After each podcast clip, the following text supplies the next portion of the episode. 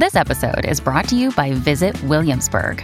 In Williamsburg, Virginia, there's never too much of a good thing. Whether you're a foodie, a golfer, a history buff, a shopaholic, an outdoor enthusiast, or a thrill seeker, you'll find what you came for here and more. So ask yourself, what is it you want? Discover Williamsburg and plan your trip at visitwilliamsburg.com. Another day is here, and you're ready for it. What to wear? Check. Breakfast, lunch, and dinner? Check. Planning for what's next and how to save for it? That's where Bank of America can help. For your financial to dos, Bank of America has experts ready to help get you closer to your goals. Get started at one of our local financial centers or 24-7 in our mobile banking app. Find a location near you at bankofamerica.com slash talk to us. What would you like the power to do? Mobile banking requires downloading the app and is only available for select devices. Message and data rates may apply. Bank of America and a member FDIC. Hey, it's Ryan Reynolds, and I'm here with Keith, co-star of my upcoming film, If, only in theaters May 17th. Do you want to tell people the big news? All right, I'll do it. Sign up now and you'll get unlimited for $15 a month in six months of Paramount Plus Essential Plan on us. Mintmobile.com slash switch. Upfront payment of $45 equivalent to $15 per month. Unlimited over 40 gigabytes per month. Face lower speeds. Videos at 480p. Active Mint customers by 531.24 get six months of Paramount Plus Essential Plan. Auto renews after six months. Offer ends May 31st, 2024. Separate Paramount Plus registration required. Terms and conditions apply if rated PG. Hola, esto es New Books Network en español. Hola, bienvenidos a New Books en español, un podcast de New Books Network. Soy María Alejandra de Ávila López, anfitriona de este episodio del canal de etnomusicología y hoy tengo el agrado de conversar con el profesor e investigador social José Juan Olvera Gudiño, coordinador del libro Economías de las Músicas Norteñas, el cual es el motivo del presente encuentro. José Juan Olvera es un científico social con experiencia y formación en periodismo, interesado en los fenómenos de migración, frontera, música y cultura en general. Es profesor investigador en el Centro de Investigaciones y Estudios Superiores en Antropología Social CIESAS. Sus áreas de trabajo son la sociología y economía de la cultura, socioantropología de la música y comunicación y estudios culturales. Su último proyecto de investigación fue Procesos regionales de construcción de la cultura en el noroeste de México y sur de Texas, los casos del hip hop y la música norteña, financiado por el CONACIT. José Juan, bienvenido a este podcast. Pues muchísimas gracias, María Alejandra, y gracias a Pamela y Paula por el proyecto. Gracias a ti, María Alejandra, por la invitación. Estamos a tus órdenes. Sí, aprecio, bueno, muchas gracias. Aprecio esta oportunidad de conversar contigo y de atender a este llamado. Eh, bueno, para dar inicio a nuestra entrevista, cuéntanos, José, ¿cuáles son estas músicas norteñas de las que habla este colectivo de miradas y cómo llegan a relacionarlas con la economía. Con mucho gusto. Nada más, primero hay que agradecer eh, la iniciativa de Pamela y Paula. Me parece algo eh, tan sencillo, tan práctico y tan poderoso, pues que les envío un saludo a todos los, los este, escuchas del podcast eh, porque es un gran, una gran idea de acercamiento a lo que hace la academia y que puedes escucharlo, disfrutarlo, reflexionarlo mientras vas manejando, mientras haces la comida, planchas la ropa. Bueno, a mí me parece una idea genial. Voy a responder tu pregunta. Las músicas norteñas las entendimos como una derivación y una evolución del concepto original eh, en la región noreste de México mm, que eh, señala más específicamente como música norteña a la música de conjunto norteño mexicano, que es esta música que tiene como instrumentos centrales al acordeón y al bajo sexto. Sin embargo, eh, bueno, todos sabemos que el norte de México es bastante extenso, que la frontera con Estados Unidos tiene más de 3.000 kilómetros y que en el noreste, eh, eh, perdón, que en el norte de México, a partir de los últimos 40 años hacia acá, se han desarrollado grandes proyectos de todo tipo. En realidad se han complejizado, se han, han adquirido mayor densidad las relaciones, bueno, la población, por supuesto, y las relaciones económicas, las relaciones sociales y, por supuesto, las relaciones de poder. Pero, además, estas tienen el sello de estar muy vinculadas a la frontera sur de Estados Unidos, principalmente, pero no nada más, o sea, también al resto de los Estados Unidos y a Canadá. Y por lo tanto, eh, lo que en algún sector y en algún momento se llamó música norteña dejó de ser práctico en el ámbito de la academia y tuvimos que referirnos más bien a todas las expresiones musicales que ocurren en el norte de México y que tienen alguna repercusión a nivel más allá de su región. ¿no? Voy a mencionar el caso del Nortec, que eh, pues es una música electrónica eh, eh, desarrollada en Tijuana, consumida y reconocida en muchos espacios de la República Mexicana, pero también la banda sinaloense, la música duranguense, en fin, todas las expresiones en el norte de México que han tenido un gran desarrollo y las que no han tenido un gran desarrollo, pues al final son músicas norteñas. Ahora bien, ¿cómo llegamos a la economía?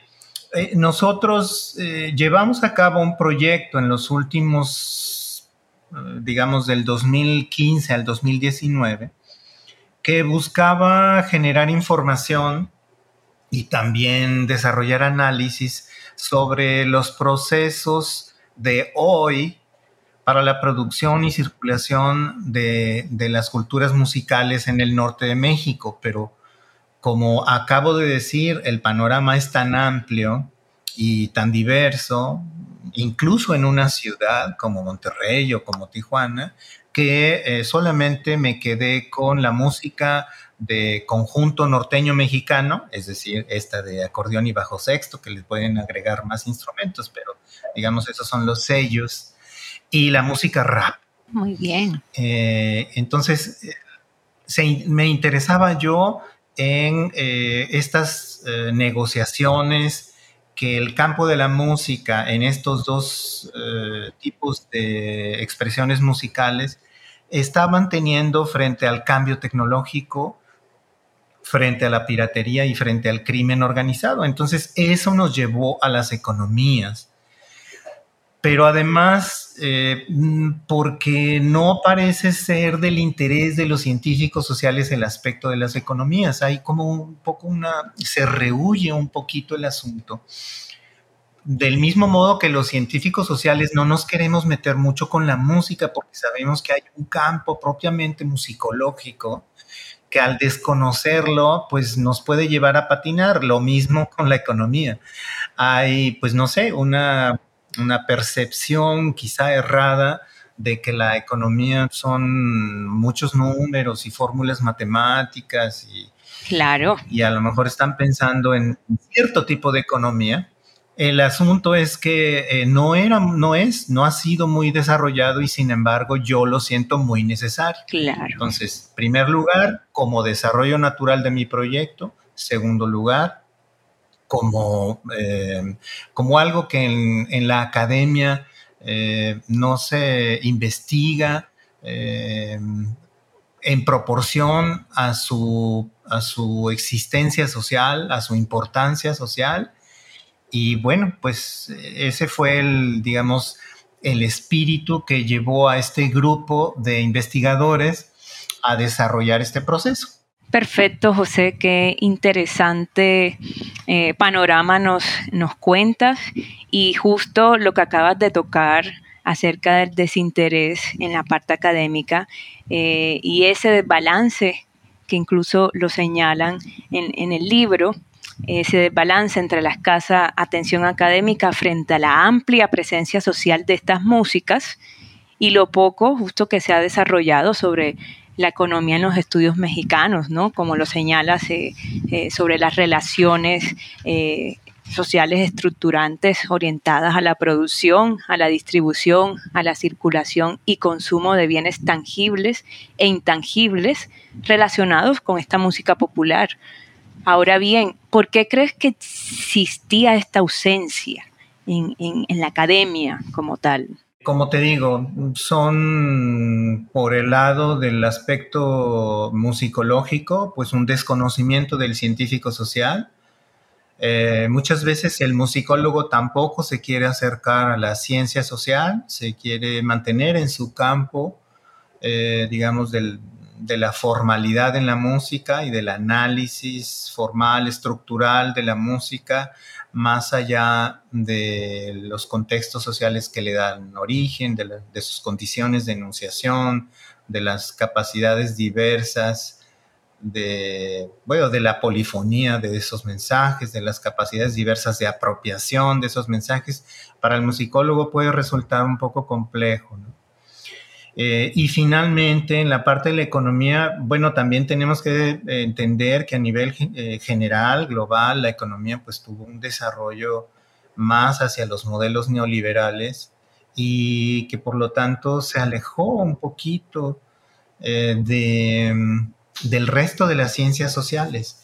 Y también pues las otras ciencias sociales, la sociología y demás, pues también no quisieron acercarse. Entonces, por eso eh, siento que, eh, por un lado, es tan relevante el trabajo en equipo, el trabajo multidisciplinario y si se pudiera transdisciplinario, en el sentido de eh, tratar de reparar los huecos que unos y otros científicos tenemos, pero al final desarrollar un conocimiento global y aprender uno en el camino, pues, pues yo no tengo una formación musical y por lo tanto sé que hay, eh, digamos, un aspecto de la realidad que soy incapaz de vincular tanto con la economía como con el resto de los contextos sociohistóricos.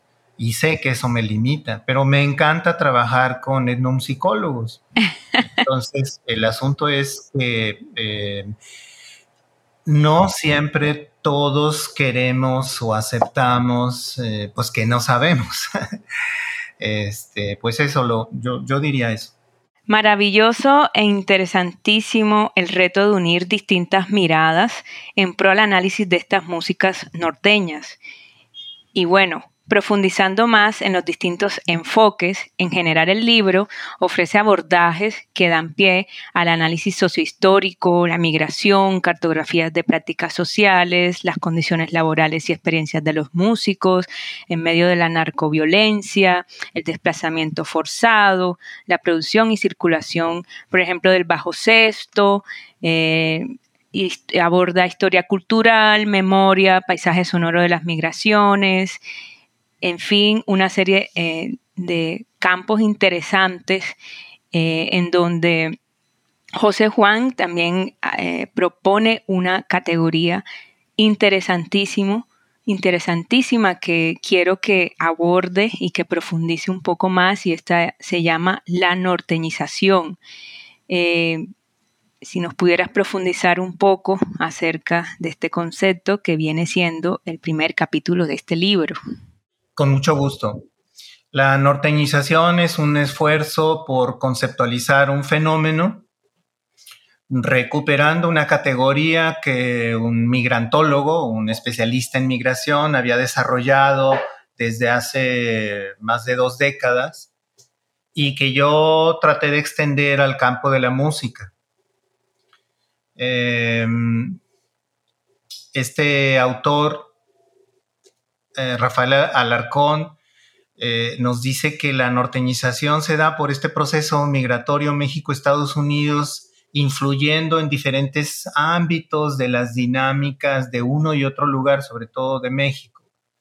Eh, digamos, alterando las rutinas económicas, sociales, culturales.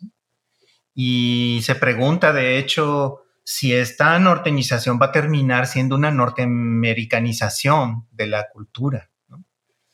Y él sostiene en un estudio posterior que, que no, que en realidad, para empezar, en, el, en el, ámbito eh, en, del, lado del lado americano, las diferencias entre las culturas eran tan grandes que, o las separaciones eran, eran tan grandes que, que era difícil que hubiese una, digamos, una asimilación, ¿no? Claro. Y, y del lado mexicano, eh, pues lo, lo, lo, veía, lo veía también como algo eh, distinto. Entonces, bueno, yo lo que estoy proponiendo es si es posible llamar a todo este proceso de hegemonía en los medios masivos de todas las músicas norteñas de las, a las que se refiere este libro, la música de banda sinaloense, eh, la música de conjunto norteño mexicano. Eh, estoy incorporando, obviamente, la música de conjunto norteño, perdón, de conjunto tejano, la música tejana, todas las expresiones que se, las expresiones mexicoamericanas y mexicanas que se construyen del lado estadounidense. Todo eso lo estamos considerando como músicas norteñas, eh, digamos, eh, enfrentando los retos de conceptualizar eh, este flujo transnacional que rompe la barrera y el control que los estados-nación siempre desean tener, ¿verdad? Claro. Entonces, bueno, la norteñización primero teníamos que delimitarlo conceptualmente y mencionar, pues al entender al norte eh, más que geográfico, sino también como un norte global, eh, como un ideal de vida, como una forma de vida, eh, como una manera de vivir en el mundo impartida desde los centros hegemónicos. Y eso extendido al campo de la cultura y por supuesto de la música. Entonces, bueno, si eso fuera cierto, un plan de trabajo, ¿cómo le haría para documentar esta norteñización? Entonces, bueno, yo dije, pues tendríamos que eh, hablar eh, algo que no es tan difícil de la, de la migración, o sea, cómo las movilidades humanas se han intensificado en los últimos 40 años y cómo a partir de la ya de la, de la primera década, de fines de la primera década del siglo pasado, empezó a nivelarse pero pues el propio crecimiento en Estados Unidos de estas poblaciones mexicanas, México-americanas, están generando fenómenos muy interesantes de lo que yo llamo norteñización. También hablaba de otro fenómeno que coadyuva para explicar esta norteñización, que es la industrialización, tanto la histórica en el lado noreste, eh, sobre todo en la ciudad de Monterrey, como la industrialización reciente, cómo se han desarrollado los medios masivos, eh, digamos, el papel muy poco estudiado de los medios masivos, eh, en particular de Monterrey, y en general de ambos lados de la frontera, ¿no? Y, al fin, y, junto con ello, el desarrollo de las industrias de la cultura mexicano-estadounidenses, que también son muy poco eh, entendidas, valoradas desde la academia mexicana. Y finalmente, el desarrollo del narcotráfico, que es, digamos, un ancla eh, de eh, economía o de, una dinámica político-económico-militar que eh, no solamente ofrece o impulsa la movilidad de drogas, dinero, capitales, personas, sino también da, digamos, motivos o genera arquetipos eh, y pues muchas historias alrededor de ellas que, digamos, apoyan o coadyuvan a la norteñización. Más que una tesis bien defendida, en ese capítulo yo lo estoy planteando como un programa de trabajo, o sea, algo que se tiene que continuar. Yo lo dejaría hasta aquí. Por supuesto que sí, y esto creo que tiene que ver eh, mucho con eh, lo que hablas al inicio del libro con las músicas norteñas en contexto, eh, que son estas expresiones que han crecido en esa variedad de nortes, ¿no? tiene que ver también con eso. ¿Cuáles son esas variedades de nortes y cómo se relaciona pues con todo lo que has venido diciendo respecto a este concepto o bueno, a otros abordajes que, dan eh, los otros compañeros y compañeras en, en, el libro. Bueno, pues es que aunque no lo creas, eh, hay diferentes, no solamente el norte tiene una polisemia, ¿no? O sea, ¿qué cosa es, qué cosa es lo norteño? o, por ejemplo, ¿cuáles son los estados norteños del país? Pues muchas veces se les eh, iguala con los estados fronterizos, con la Unión Americana, es decir, con los Estados Unidos. Y no necesariamente, hay, hay muchísimas maneras de definir tanto la frontera como el norte. Entonces nosotros estamos eh, entendiendo esto con una mirada amplia, es decir, que incluye estados que a lo mejor no están en la frontera, pero que cultural, sociohistóricamente se han ubicado como norteños, ¿no? Como Zacatecas, Sinaloa, Durango, etc. Y también, aunque no lo creas, pues hay muy poco estudio de la, es decir, la historia de los estudios sociales y probablemente incluyendo los, los que tienen que ver con la socioantropología de la música o con la etnomusicología, están muy vinculados a la perspectiva lineal vertical, norte-sur. Es decir, cuánto de lo mexicano ha influido en Texas, cuánto de lo tejano México-americano está influyendo en Monterrey, o sea, hacia arriba o hacia abajo. No sé si me estoy explicando. Pero sabemos muy poco de cuánto de lo regiomontano influyó en Chihuahua o cuánto de lo chihuahuense influyó en el noreste? ¿Cuánto del, cómo se relaciona noreste y noroeste desde el punto de vista musical? Parece mentira, pero es en buena medida un terreno inexplorado en el sentido de estas influencias. ¿Cómo llegó el acordeón a Sinaloa? Que es un acordeón que, eh, para algunos entró a mediados del siglo pasado de, a México y a la parte noreste. Bueno, y además que es emblemático de la música de conjunto norteño mexicano. ¿Cómo llegó, cómo llegó la música de conjunto norteño eh, mexicano a Sinaloa? ¿Cómo es que se expandió la música de banda sinaloense? ¿Cómo es que esa música ahora es hegemónica? Imagínate, ahora es hegemónica en el, en el noreste, es decir, lo, lo, que algunos pensaban que era como la cuna de la música noreste, ahora es eh, avasallada por la música de banda sinaloense. Esos estudios que son más horizontales, que son más laterales, hacen falta. Claro, por supuesto. Eh, en el caso de este libro, nosotros tenemos eh, siete capítulos que abordan, pues sí, las problemáticas del, noreste y del norte de México en general. Algunos puntualizan una localidad, una ciudad, otros una zona o región. Yo podría decirte que digamos, tres están, eh, tienen una mirada regional, transnacional. Otros están eh, ubicados en espacios específicos del estado de Tamaulipas, que es un estado que tiene una frontera muy larga con los Estados Unidos. ¿no? Uno se refiere a la frontera de Reynosa, otro se refiere a los músicos norteños en Tampico, otro, otro capítulo ¿no? sobre el, trabajo de los músicos norteños en Tampico y, otro eh, se refiere a la ciudad de Nuevo Laredo, ¿no? Eh, y solo hay uno del estado de Nuevo León, pero aún así, pues nos faltan pues mucho más por, por estudiar.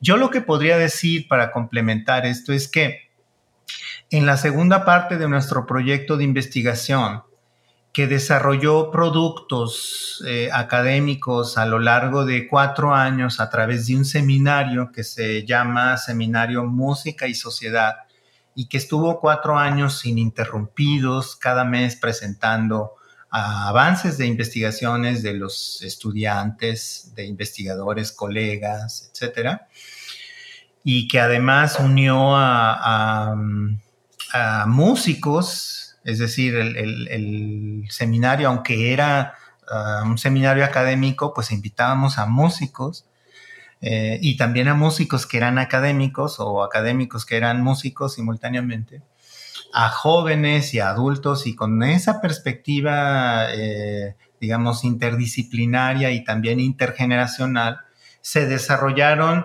muchos trabajos, pero no todos pudieron caber en este libro por cuestiones de tiempo.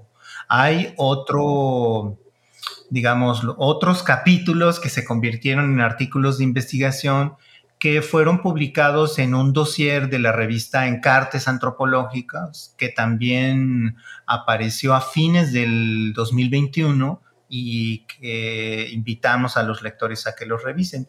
Francamente iba a ser como o un libro más grande o dos libros consecutivos, pero por diferentes circunstancias salió como un dossier, ¿no? Como un dossier también de economías de las músicas norteñas. Entonces, pues eso es lo que te podría decir y también reconocer pues que hace falta, por, la gran extensión y por la complejidad, hacen falta muchísimos más estudios.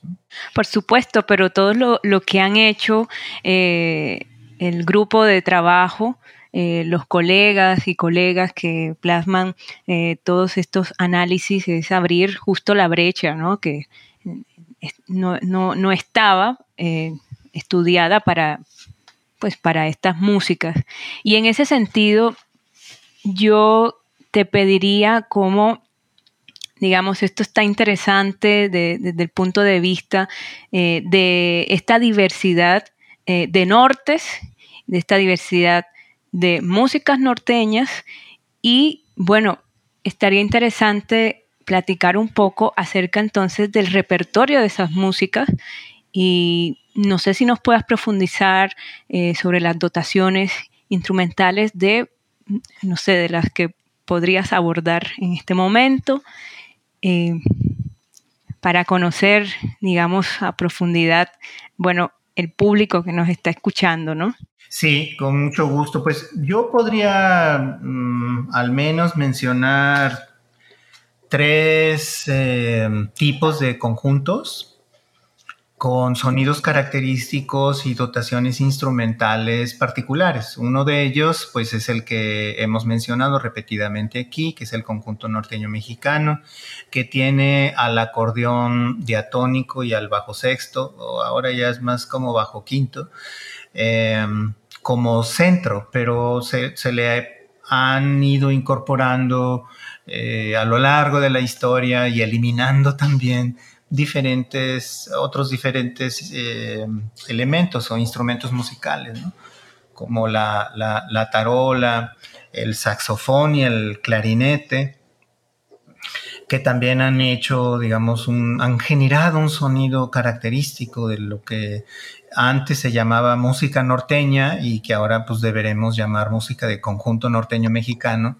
para reconocerle o darle el espacio al resto de las músicas norteñas, ¿verdad? Claro. También tenemos las dotaciones de, la, música de banda, que es eh, sobre todo una, banda de alientos y que eh, eh, incorpora, también ha incorporado últimamente al, al acordeón, pero que pudiéramos decir que tiene como instrumento icónico, eh, característico, cuyo sonido nunca falta, el de la tuba, el sonido de la tuba, ¿no? que es un, bajo que marca los tiempos. ¿Y por qué nunca puede faltar este instrumento aquí de... Bueno, pues eh, probablemente, no, no, tengo una explicación musicológica, pero yo diría que es, que es un instrumento que ayuda mucho a los demás a organizarse. Este, eh, y, porque, pues, en general, las bandas eh, sinaloenses, la música de banda sinaloense, eh, pues tiene obviamente una sonoridad mucho mayor, eh, que un acordeón y un bajo sexto si les quitas a todos los micrófonos, por supuesto. Para empezar, una banda puede estar constituida entre 8 y 20 personas, ¿no? Un conjunto típico de conjunto norteño mexicano generalmente son entre 2 y 5 o 6 personas.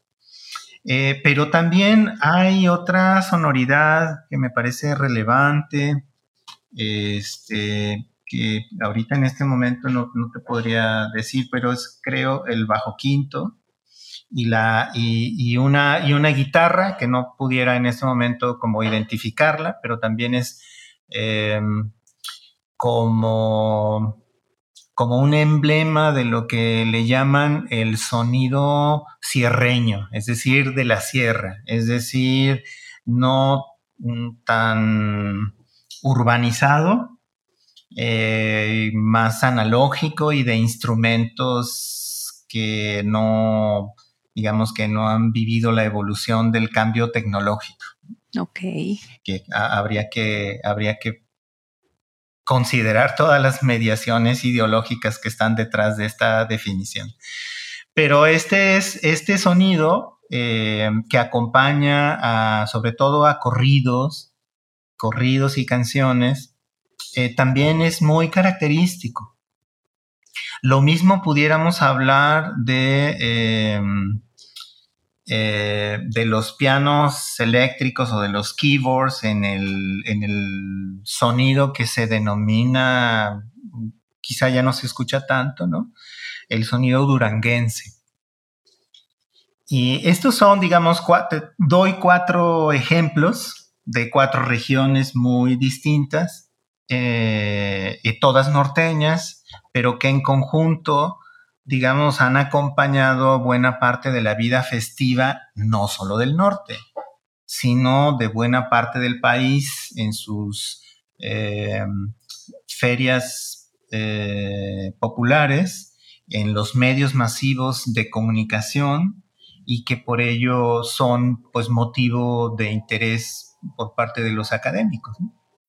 When you need mealtime inspiration, it's worth shopping Kroger, where you'll find over 30,000 mouthwatering choices that excite your inner foodie. And no matter what tasty choice you make, you'll enjoy our everyday low prices, plus extra ways to save, like digital coupons worth over $600 each week. You can also save up to $1 off per gallon at the pump with fuel points. More savings and more inspiring flavors make shopping Kroger worth it every time. Kroger, fresh for everyone. Fuel restrictions apply. Claro que sí. Eso está muy interesante porque me hace recordar algunas preguntas que ustedes se hacían y que mencionan en, el libro, cómo se acercaron a, estos fenómenos.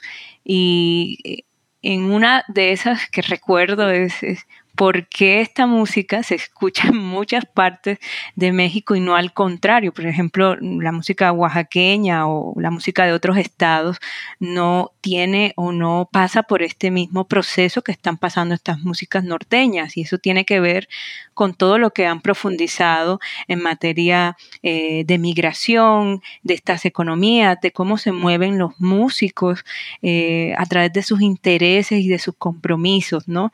Eso me parece maravilloso e interesante. Y hablando de instrumentos, por mencionar alguno de los capítulos, el capítulo justo que habla de los músicos de conjunto norteño, eh, en relación con el bajo sexto. Y aquí esto lo aborda el investigador Ramiro Godina, Valerio, eh, donde analiza sobre la economía eh, de este instrumento tan interesante, eh, el contexto de producción, de su circulación. Eh, es interesantísimo la, construcción y la propuesta de, cartografiar ¿no? a los cartografiar justo para acercarse a los principales actores, ¿no? A los constructores, a los espacios de construcción. ¿Qué podrías agregar un poco de, de este trabajo? No sé, algún comentario eh, sobre... Sí, claro. este es un trabajo muy bonito. Ramiro Godina ha trabajado el bajo sexto en los últimos cuatro años, se ha vuelto un, especialista relevante y en este capítulo en particular aborda una de las cuestiones que a mí me parecen más relevantes, que deben de trabajarse más profundamente en términos teóricos, y que se refiere a la circulación de los conocimientos de laudería. ¿no? esa circulación que tiene un carácter nacional y transnacional ha generado eh, no solamente diferentes eh, grupos o dinastías de lauderos constructores de bajo sexto, sino también ha, tenido ya varias generaciones, es decir, hijos, nietos de los primeros lauderos, que eh, ya no están donde los abuelos iniciaron. Entonces, digamos que el viaje muy interesante que aparece en uno de los, de los mapas que yo le pedí a Ramiro que hiciera, porque muchas veces no, digamos, no logramos entender tan profundamente si no nos lo ponen de modo visual. Y entonces se, ve junto con una tabla que él tiene este, más eh, que desarrolló antes, sobre, digamos, tres principales migraciones o tres principales vertientes de la laudería del Bajo Sexto norteño, que son la que viene de Jalisco, la que viene de San Luis Potosí y la que viene de Michoacán. Pero sobre todo, cómo termina esta, esta migración. O sea, puede comenzar en Jalisco, pero ahora está en San Antonio, Texas Puede comenzar en San Luis Potosí, pero ahora está en el estado de Nuevo León, ¿verdad? Claro. Puede comenzar en Michoacán, pero ya está en San Antonio. Entonces, al final, eh, digamos, lo que, lo que llevó al estudiante, digo, al investigador, bueno, era, mi estudiante, pero ya maduró y se desarrolló como un muy buen investigador. Lo que lo, que lo llevó a, desarrollar este capítulo es tratar de observar el movimiento en el tiempo del conocimiento que se tiene para generar un instrumento, que es algo que yo no, no he logrado encontrar en la revisión bibliográfica en otros lugares y que me parece muy importante, considerando, digamos, que a un país como México no se le puede entender muy bien ya desde el punto de vista de la cultura si no se entienden las manifestaciones y los procesos culturales que se llevan a cabo en los Estados Unidos. Dicho en otras palabras, México se entiende no solo por lo que pasa en México, México se entiende también por lo que está pasando en Estados Unidos. Entonces, bueno, pues resulta que en Estados Unidos las nuevas industrias culturales, las, nuevas iniciativas de industrias creativas, eh, los lauderos, etcétera, las, enseñanzas o las nuevas generaciones de profesores, la nueva currícula de enseñanza del mariachi, etcétera, no ocurren en México, ocurren en Estados Unidos. Por lo tanto, no podríamos entender lo que pasa aquí con un flujo tan grande, tan denso entre los distintos lugares de México y de Estados Unidos si no entendemos la, digamos, la exterioridad mexicana, si se le puede llamar de ese modo. Entonces, lo que, esto es lo que aporta el capítulo de, de Ramiro Godina Valerio, en el sentido de em, primero ubicar a los más importantes y después em, como desarrollar la evolución en el tiempo de estos lauderos o de estas generaciones de lauderos en el tiempo y en el espacio, lo cual me pareció un ejercicio bastante creativo y muy importante para el aspecto económico. Claro, y muy importante para entender el México contemporáneo y todas las el conjunto de migraciones que se producen a través de este instrumento y cómo nos lleva a, conocer estos espacios y estas realidades que no se pueden entender si no es estudiando pues esta parte de, eh, de las economías que implica esas producciones y circulaciones y rastreos y cartografías que bien señala Ramiro, ¿no? Sí, así es. Es, eh, eh, interesante eh, también entonces abordar, bueno, pues ya que estamos aquí, profundizar acerca de la frontera como recurso y objeto de estudio y que está relacionado con el impacto de la violencia armada en las industrias vinculadas a la música popular en Nuevo Ladero, Tamaulipas. Este es el capítulo número 4 de este libro y pues no sé si nos quisieras profundizar brevemente y hablar un poco también de quiénes fueron esos actores sociales con los que eh, pudiste o pudieron en general hacer este trabajo de campo eh, para culminar estas investigaciones. Con muchísimo gusto. Este capítulo se pudo haber hecho en otras ciudades fronterizas del mismo estado de Tamaulipas. Tamaulipas tiene tres grandes ciudades que colindan con los Estados Unidos, que son Laredo, con Nuevo, eh, perdón, Nuevo Laredo, que, eh, está unido con Laredo, Texas, Reynosa, con McAllen y otra serie de, eh, pequeños urbanizaciones, pequeñas pero muy alargadas en términos geográficos, y Matamoros con Bronzeville. Todo ello en el estado de Texas. Entonces sí pude haber hecho un capítulo igual o un capítulo para cada ciudad. Me decidí hacerlo en Laredo porque, eh, como tú sabes, nosotros en México em, vivimos un periodo muy agudizado de violencia a partir del 2006 con la llamada Guerra del Narco, cuando el presidente en aquel entonces, este, Calderón, eh, declaró la guerra al crimen organizado y esto tuvo un impacto particular en algunos estados del norte. El impacto nunca fue simultáneo, sino un poco como la pandemia. En algunos lugares estaban los contagios y muertes muy altos y en otros vivían mucha tranquilidad, pero luego estos se llevaron a cabo, eh, vivieron una gran cantidad de violencia y aquellos que la habían vivido disminuyó. O sea, no, todo dependía, digamos, tanto del, de los enfrentamientos entre los diferentes grupos del crimen organizado y del desplazamiento de la guerra, vamos a decirlo así, o del desplazamiento de los frentes de guerra. Y sin embargo, uno de los lugares donde muy rara vez hubo un remanso, una tranquilidad, inclusive hasta hoy, ha sido la ciudad de Nuevo Laredo.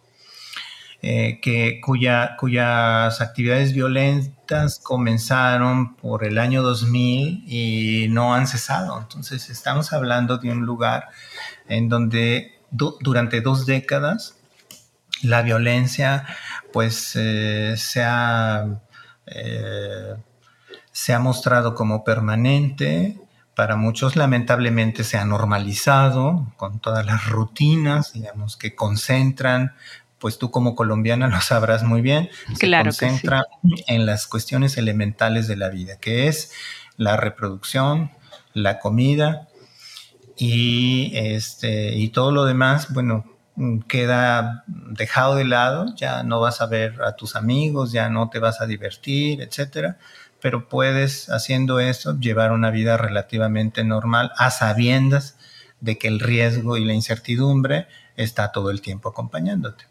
Entonces decidí hacer ese capítulo, lo que encontré fue que, eh, digamos, eh, las diferencias y enfrentamientos entre los eh, grupos distintos del crimen organizado y también al seno de uno de esos grupos tenían que ver con, perdón, estaban generando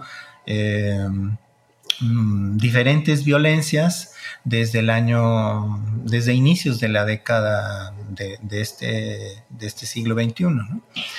Y que eso eh, prácticamente mató a la música de la, de la, perdón, a la industria de la música en vivo, que tenía una gran importancia porque eh, del otro lado, del lado estadounidense, pues eh, era de alguna manera algo muy aburrido, ¿no? Y entonces, eh, como siempre sucede a lo largo de la frontera, la parte mexicana siempre es muy atractiva porque ofrece algunas de las cuestiones que están reguladas en el lado estadounidense, ¿no? Como el alcohol, como la droga, como el tabaco, etcétera, ¿no? Como ciertas medicinas. Entonces la, frontera es este, un, recurso para los eh, estadounidenses, en particular para los mexicoamericanos, y obtener eh, servicios dentales, servicios médicos, medicinas, etcétera, pasando la frontera del lado mexicano y sobre todo, pues diversión. Eso quiere decir que había una gran industria que se había creado a lo largo de los años y que pues se devastó con los enfrentamientos, o sea, pudo durar aguantando 5, 8 años, pero a los 10 años, 12 años, pues ya, sencillamente quedó abandonada. Entonces la pregunta es, ¿y qué pasó con todos esos músicos? Exacto. Entendemos que los lugares y sus propietarios pues seguramente se fueron, huyeron a Texas, pero ¿y los músicos? Bueno, pues los músicos cuando no tenían una fuerte vocación profesional, mejor dicho, cuando no estaban muy profesionalizados eh, y no tenían eh, otras alternativas, lo que hacían era eh, pues trabajar en otros aspectos como taxistas o abrir otros negocios que no tuvieran que ver con eso, negocios de comida, irse a vivir a, trabajar a otras ciudades, en fin. Sin embargo, había músicos de carrera que difícilmente podían hacer otra cosa que no fuera la música. Eh, ellos lo que hicieron fue irse a trabajar a Estados Unidos, en particular a la contraparte urbana de la ciudad de Nuevo Laredo, que es Laredo, Texas. Y entonces yo lo que hago en ese capítulo, pues es mostrar este desplazamiento que incluye no solo a músicos, incluye a empresarios y que incluye a, una serie de empresarios de todo el país que estuvieron huyendo durante la década, durante los años del 2009, 2011 y que se llevaron sus capitales a, Estados Unidos y trataron de empezar a hacer, una nueva vida junto con sus hijos, lejos de las amenazas, de las extorsiones, de los secuestros, de los cobros de piso, etc. Entonces la nueva realidad para los músicos que lograron pasar, porque no todos podían pasar, necesitas tener una serie de recursos, ¿no? de capitales, eh, entendidos como pues, tener un pasaporte, tener una visa, tener redes sociales migratorias, en fin, no, no, no estaba abierto este paso para, para, todos los músicos, pero al final muchos sí lograron pasar y lo que encontraron pues fue este escenario donde ellos se ven a sí mismos, o sea, se encuentran, o si lo quieres ver, se reencuentran en Laredo, Texas, como diciendo, bueno, ¿tú qué haces aquí? Pues lo mismo que tú, buscando trabajo, ¿no? Y lo que hace el capítulo es narrar un poco, un poco de los impactos que esta nueva migración de músicos en Estados Unidos estaban teniendo en los años en los que yo hice el pequeño estudio, que fue entre los años de mil eh, del 2014 y 2015 y un poco de 2016. Y bueno, ya como colofón, lo interesante era que buena parte de estos capitales mexicanos que abandonaron México desarrollaron eh, a la ciudad de Laredo que se convirtió en una de las principales, en una de las ciudades con mayor desarrollo en todo Estados Unidos. Y obviamente no estaba alimentada exclusivamente por capitales de empresarios mexicanos, sino también por eh, el fenómeno del fracking, este proceso de extracción de petróleo a través de la fractura de la tierra. Eh, pero eh, fue definitivamente muy importante estos capitales que generaron nuevos restaurantes, nuevos centros de recreación, nuevos estadios, bueno, ya les llaman arenas, eh, y en donde eh, la, digamos que la industria de la música, que estaba moribunda del lado mexicano, renació. Entonces, para mí me parecía muy importante eh, mostrar como el impacto en la música de estos fenómenos de crisis de inseguridad y de violencia, eh, eh, sobre todo a partir de trabajos etnográficos. El libro, en lo general, está hecho a partir de trabajos etnográficos, es decir, de vivir las realidades de los músicos, convivir con ellos, y tratar de ver el mundo desde su perspectiva, ¿no? Si se puede vivirlo, si se puede aprender. Por ejemplo, Ramiro, pues no solamente tuvo que este, visitar ciudades y constructores, sino hacerse de su bajo sexto, aprender el bajo sexto, etcétera, para poder entender mejor lo que los reparadores o lo que los constructores le explicaban. Claro, y me imagino que eh, a ti te sucedió lo mismo con todos estos actores sociales que, nos cuentas y, que también viajaste por esas distintas ciudades, ¿no? Sí, antes había viajado para escribir el libro de Economías del Rap. Ajá. También en un, en un periodo muy difícil, o sea, donde eh, pues todos los investigadores dejamos todas nuestras señas para ser localizados cada vez que viajamos a esos lugares, ¿verdad? ¿Dónde vamos a estar? ¿Cuánto tiempo vamos a estar? ¿A quién le pueden hablar si no nos encuentran? Etcétera. Y en el ámbito de la música de rap, pues en la parte de la frontera lo que estaba muy desarrollado es el narco rap, es decir, la elaboración de historias solicitadas por eh, lugartenientes o jefes del narcotráfico con formato de rap que había ido supliendo poco a poco al narcocorrido.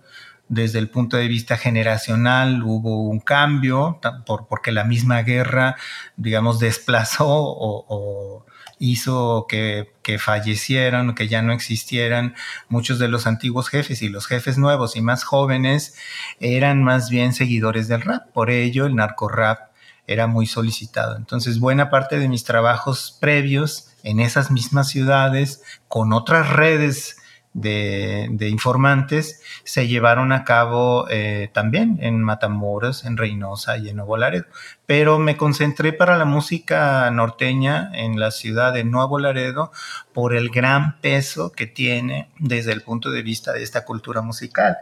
Ahí se desarrollaron, o se hicieron famosos más bien, por ejemplo, eh, Cornelio Reina y Ramón Ayala. Ahí en Nuevo Laredo se desarrolló em, la música de Ramón Ayala y Cornelio Reina, que para algunos investigadores generó el sonido contemporáneo de la música norteña de acordeón y bajo sexto. nada más. En, la ciudad de, Nuevo Laredo. Este, y no nada más de ellos, sino, sino, sino de otros, ¿no? Eh, por ejemplo, en, esa misma, en una misma época, digo, solo para ver la importancia de la ciudad de Nuevo Laredo, en una misma época em, llegó, llegaron músicos a ciudades de la frontera, como estos que estoy diciendo, pero también llegaron eh, músicos colombianos. Los corraleros del Majagual llegaron ahí, ¿no? Claro que sí. Y alguno de ellos se quedó, se quedó, eh, se quedó en México, pues. Eh, se trata de, de, de Aniceto Molina. Aniceto Molina, por supuesto. Sí, y entonces Aniceto Molina, eh, digamos que en, los mismos años, fines de los 60, principios de los 70, se estaba construyendo un nuevo sonido norteño, pero también los nuevos sonidos colombianos con este sello mexicano viniendo de este, ¿cómo se llama? Eh, con este, con este sello mexicano viniendo de, ciudades fronterizas como la ciudad de Reynosa, ¿no?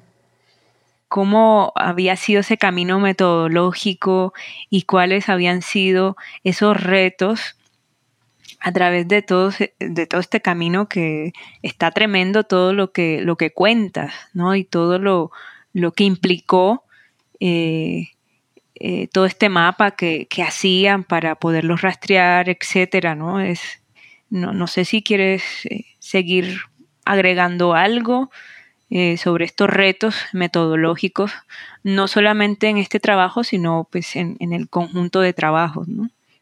Bueno, Mm, primero, nada más creo que me equivoqué al mencionar que Ramón Ayala y Cornelio Reina estaban en Nuevo Laredo. E, ellos estaban en Reynosa, en la ciudad de Reynosa, que está, digamos, con unos 80 kilómetros al, este de Nuevo Laredo.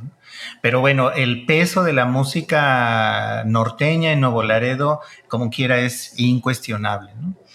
Eh, desde el punto de vista metodológico, yo podría, digamos, Mm, mencionarte los rastros que me llevaron a los tres tipos de música de manera muy rápida y cómo se terminó todo en la economía. Yo provengo de la Ciudad de México, ahí hay una cultura colombiana muy, muy grande, muy poderosa, desde los años este, 50, con, obviamente con el porro primero, luego con la cumbia. Y cuando llego a la ciudad de Monterrey escucho otro tipo de música colombiana que me intriga, porque no entiendo qué está haciendo el acordeón ahí, pero pero también logro entender que el acordeón es un ancla que une esta región con la de Colombia y me pongo a estudiar la música colombiana de Monterrey. Posteriormente, los hijos y nietos de los eh, sonideros que hicieron famosa la música eh, colombiana de Monterrey, que pues es la música de la costa atlántica de Colombia, la música popular, digamos, la música popular comercial, ¿no? De la música de, la costa atlántica colombiana, algunos de ellos ya no se interesan tanto por esta cultura, sino les gusta más el rap. Entonces, pues eso me intrigó. ¿Y por qué? ¿Qué, algo ya no les dice la música colombiana? ¿Qué les dice el rap? ¿Verdad? y, y, ya y empecé a hacer los, los trabajos sobre el rap pero lo más interesante para mí fue entonces ver cómo una cultura eh, en, en, los ambientes subterráneos florecía muy, de modo muy parecido a la música colombiana, es decir, sin el apoyo de los medios, y era tan popular, pero al mismo tiempo tan desconocida, que yo quise saber, bueno, cómo le hace la gente no para vivir con la música, sino para vivir de la música y por eso me volqué a la cuestión de, la, de, las economías del rap. Y luego de ahí fue solamente extenderlo a la parte de las economías de la música norteña. Pero en general, ni la parte de la economía, ni la parte, digamos, de los significados, ni tampoco de las apropiaciones son temas que en la academia sean relevantes y mucho menos, lamentablemente, en nuestras escuelas de música algo que sucede pues distinto en Colombia. Obviamente en el norte, estoy hablando del norte del país, ¿no? estoy hablando, digamos, de, la Facultad de Música, que es una facultad muy grande, eh, que de hecho acaba de abrir una licenciatura en música popular sin incluir ninguna de las tres músicas que te acabo de decir, Nada más incluye la música pop y el rock o algo así. Entonces, bueno, ya te imaginarás que entonces que el, hay mucha necesidad de contestar muchas preguntas, pero no hay batería de investigadores pues que puedan con, problemas tan grandes, sobre todo si, si dentro de las mismas instituciones educativas no se genera esta necesidad o no hay voluntad política para llevar a cabo un proceso de transformación que incluya este, las miradas socioantropológicas o etnomusicológicas al estudio de la música. Claro, pero justo eh, esta investigación, eh, yo, yo creo, y me adelanto a la siguiente pregunta, es eh, de, pues del impacto, de cuál crees que sería el impacto de este libro justo en la Academia Mexicana y en muchos campos más, ¿no? Pues no lo sé, esperemos que sea, que genere muchas preguntas, que genere reacciones en el sentido de, pues de combatir nuestros argumentos para que se genere un diálogo genuino, mm, que, que, nos, que nos pregunten o que se generen más cuestionamientos sobre los orígenes o sobre las bases epistemológicas sobre las cuales nosotros estamos haciendo nuestros trabajos, ¿verdad?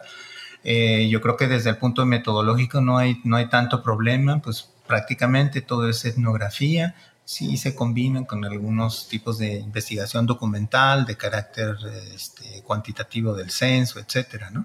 Pero básicamente es estar en el lugar, hablar con los actores e intentar demostrar las cosas desde sus ojos, desde su perspectiva, con sus zapatos. Pero creo que hace falta mucho más eh, trabajo de tipo conceptual, teórico que, eh, pues que, por ello pues necesitamos este diálogo con los colegas de Estados Unidos, con los cuales, es decir, del sur de Estados Unidos, con los cuales nosotros, tanto por la pandemia como por la crisis de inseguridad, no, no hemos logrado tener una dinámica como la que quisiéramos. ¿Qué significa esto? Pues que estamos como aislados, porque digamos en los centros eh, culturales como la Ciudad de México o en otros de Sudamérica, no existimos y sin embargo no es porque sea nuestro lugar, sino vemos que hay muchísimas cuestiones eh, muy relevantes para, para el estudio y desarrollo de la disciplina etnomusicológica que están llevándose a cabo aquí y que bueno, ojalá invitemos a, los colegas a leer el libro, pues a detectar las deficiencias, a destacarlas, a que trabajemos juntos para superarlas y que mantengamos este diálogo. Básicamente la ciencia es un diálogo sin fin eh, del cual nosotros estamos ávidos, es lo que yo podría decirte. Claro que sí. José Juan, eh, pues yo te agradezco muchísimo por estar en este episodio y por cada detalle a todas estas preguntas. Disfruté mucho de verdad la conversación y no sé si nos quieras eh, señalar en dónde se puede adquirir este libro. Sí, con mucho gusto. Eh, pueden adquirirlo en la página del CIESAS, que es eh, con sede casa www.ciesas.edu.mx y ahí hay una sección de biblioteca. Ese, libro está en formato digital, igual que el de Economías del Rap. Eh, cuesta 140 pesos, que es algo así como este, 7 dólares, pero como ahorita estamos en la semana cultural, si lo compran ahorita serán como 4 dólares, o sea que es una muy buena oferta. Lo importante es www.ciesas.edu.mx. Y esa sería la invitación y la seña para concentrarlo. Mi correo es eh, jjolvera.ciesas.edu.mx. Muchísimas gracias. Ah, bueno, y también muchísimas gracias a ti, María Alejandra, y gracias nuevamente a Pamela y a Paula. Claro que sí. Yo deseo de antemano que el libro Economía de Músicas Norteñas se siga dando a conocer no solamente en México, sino en el mundo entero. A quienes nos escuchan, les agradezco su atención y hasta la próxima.